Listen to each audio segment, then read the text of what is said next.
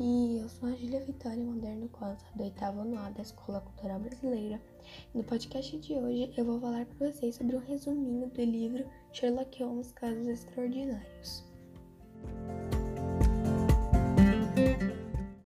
Resumo do livro Sherlock Holmes Casos Extraordinários. No livro, Sherlock Holmes Casos Extraordinários mostra especificamente quatro casos que o detetive e seu amigo Watson resolveram.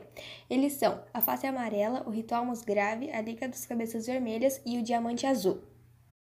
A face amarela conta sobre uma relação entre um casal. Os dois eram muito alegres, porém o homem começou a perceber que sua esposa frequentava a casa da vizinha todos os dias, e seu comportamento também era muito estranho.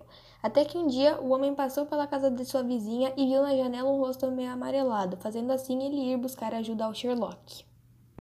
O ritual grave fala sobre um desaparecimento de um mordomo e uma caseira. A única pista que um homem achou foi pegadas que pararam na beira do rio perto de sua casa e um saco cheio de metais enferrujados.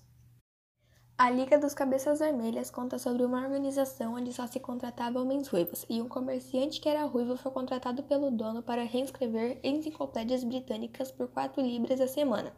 Porém, o que o dono não sabia era que isso era só uma fachada que tinha o significado de manter o dono do comércio longe dele para que, o, para que fizessem um buraco até o banco do outro lado da rua e assim o roubasse. O Diamante Azul conta sobre um caso que Sherlock resolveu apenas por um chapéu e um ganso, que foram levados por um policial depois de defender um homem na rua e deixar esses dois pertences.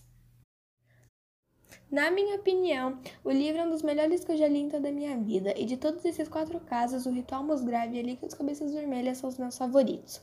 Esse livro também é muito fácil de ler e muito agradável, você consegue ler ele bem rápido e ter uma boa experiência.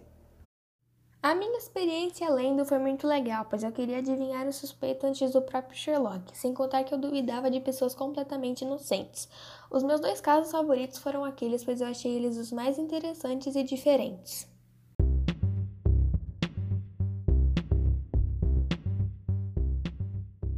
Bem, foi isso por hoje e espero que tenham gostado.